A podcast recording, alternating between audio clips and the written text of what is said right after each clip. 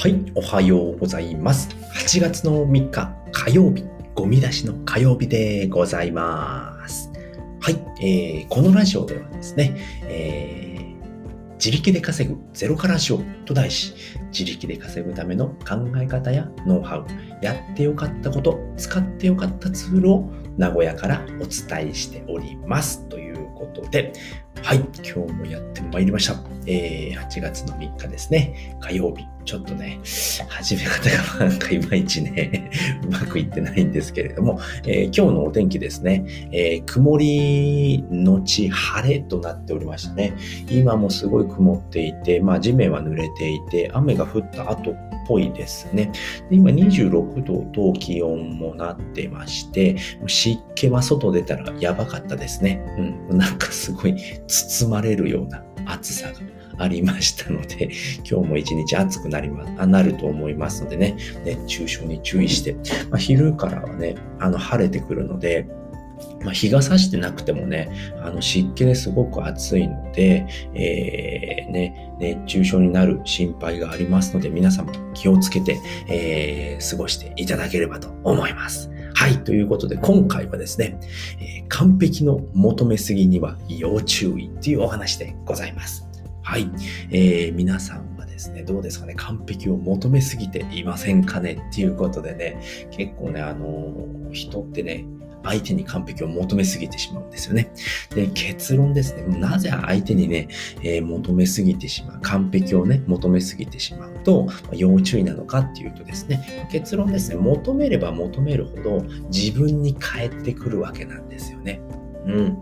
自分に返ってきちゃうわけなんですよね。ね人ってね、そうやって見ちゃうんですよね。あの人完璧にやってくれるな。あの人すごい完璧なことをね、あの、毎回ね、頼んでくるんだけど、じゃああの人は完璧だよねって思うわけなんですよね。うん。そうすると自分に返ってくるわけですよね。なんでお前完璧にできないんだよって部下に言ったとしますよね。そうすると自分の見られるレベルっていうのどんどん上がりますよね。あの人完璧にやるからそうやって言うんだろうなっていうふうに思うわけですね、人っていうのは。じゃああの人は絶対に失敗しないんだろうなっていう風になっちゃうんですよね。だから求めすぎてしまうとね、かえって自分に返ってくるんですよ。どんどん返ってきますね。あの人は完璧だから、じゃあ完璧に物事を進めよう。もし何か失敗したらもうひどい目に遭いますよね、それは。なんだよ、こいつ。あんだけ口うるさく言うくせに、失敗してんじゃねえかよ、みたいなね、感じになってしまうんですね。なんかね、完璧ってそんな求めなくてもいいんですよね。まあ、誰でもね、失敗ってするもんなんですよね。必ずします。失敗は必ずします。失敗しない人、この世にいません。はい、そういうことなんですよね。なんでね、だからね、失敗するものなんですよね、人っていうのは。うん。でもね、毎回毎回失敗するっていうことはダメなんですけれども、まあそういうことはね、ちゃんと注意して、えー、過ごしていけば、そんなことは、えー、ね、あの、しないんですけれども、毎回毎回失敗する。まあ、失敗したら改善をする。分析をして改善をするっていうことなんですよね。失敗をそのまま終わらせてしまうと失敗になってしまう。だからまた同じ失敗を繰り返してしまうんですよね。同じ失敗を繰り返す人っていうのは何も反省もしてない。反省っていうのかな。まあ、分析もしないし改善もしてないってことなんですよね。だからずっと失敗するんですよね。でもそれをどんどんどんどん変えていくわけなんですよね。いい方へいい方へ変えていくと成功してしまうっていうことになるんですよね。うん。で、もしね、相手が失敗した時に怒る、怒り、怒れてきますよね。イライラしたりしますよね。なんでお前そんな風にできないんだってなってしまっても、まあ、そこで怒鳴って怒ったとしても、何かなりますかね？ってことなんですよね。まあ、何も解決しませんよね、そんなこと。ね、そこで怒鳴ったところで。えーと、例えばですね、まあ、飲食店、まあ、飲食店だったりね、まあ、何かお店に買い物に行ったとしましょう。ね、でそこで、ま、不良品を買わされましたと。不良品買わされちゃったと。もうイライラしますよね、それ。帰ってきて使ってみたら全然使えないよと。イライラしますけれども、それをね、あの、まあ、レジで対応してくれたね、あの、店員さんがいるとしますよね。その人に文句を言ったところで何も解決しないんですよね。すいませんしかその人言えないですもんね。うん、すいませんしか言えないですもんね。いやー、俺作ったわけじゃないしっていう風になりますよね。そこで怒っても意味ないんですよね。なのでそこで、まあ、あの、まあ、そんなしょうがない、まあ、しょうがないですもんね。不良品つかまされちゃったら。まあでも交換はしてくれよっていう話なんですけれど、じゃあ交換お願いしますねって。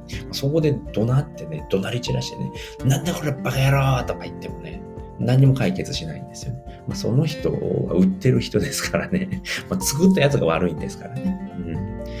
うん、で、その時にですね、もしね、まあ、店員さんの立場になった時に、もし自分が店員さんだった時にね、そこでね、怒らずにね、あの優しくされたらどう思います？うん。まあ、店員さん、はい、売りました。物を売りました。うん、で、それを、えー、ね、不良品だったとしますよね。で、お客さんが戻ってきて、まあ、なんだこれはって言われたら、なんで俺が怒られないかなだと思いますよね。でも優しくされたら、これちょっと壊れてたんで、交換してくれますか？っていうふうにね、ね、怒らずにね、優しく接されたらどう思います僕だったら、あ、これマジすぐに対応しようって思うんですよね。うん。ちょっと待って、もすぐ速攻やりますから待ってくださいっていうことでね、もうすぐ店長に言うとかね。うんそういう風になるんですよね、人って。人なんです。相手は人なので、そういう風になるんですよね。相手の気持ちになって考えれば、自分にも返ってくるんですよね。優しく接すれば、相手もね、あ、この人にはしっかりやらないといけないなって思うわけなんですよ。そこで怒鳴り散らされたら、別によくね、こいつ対応しなくてもってなっちゃうんですよね。うん。なのでね、あの、もしね、失敗があった時とかにね、優しく接してあげましょうっていうことですね。そうすると自分にも返ってくるわけなんですよね。完璧を求める。あまりにね、怒ってしまったらね、そういうのも、それも返ってくるわけなんですよね。自分の接し方によってね、相手もそうやって接してくれるわけなんですよね。だからね、完璧を求めすぎたら要注意なんですよっていうことでございました。はい、ということで今回はですね、完璧の求めすぎには要注意っていうことでね、お話をさせていただきました。まあ、結論ですね、まあ、求めれば求めるほど自分にも返ってくる。どんなことでも返ってくるんですよっていうことですよね。人ってそういう見方しちゃうんですよね。完璧にやれ、完璧にやれ、完璧にやれって言っていたらね、周りの人っていうのは、あ、この人完璧にできるんだなって思っちゃうんですよね。で、失敗したらね、もう終わりなんですよね。なんだよ、こいつ口だけがよってなっちゃうんですよね。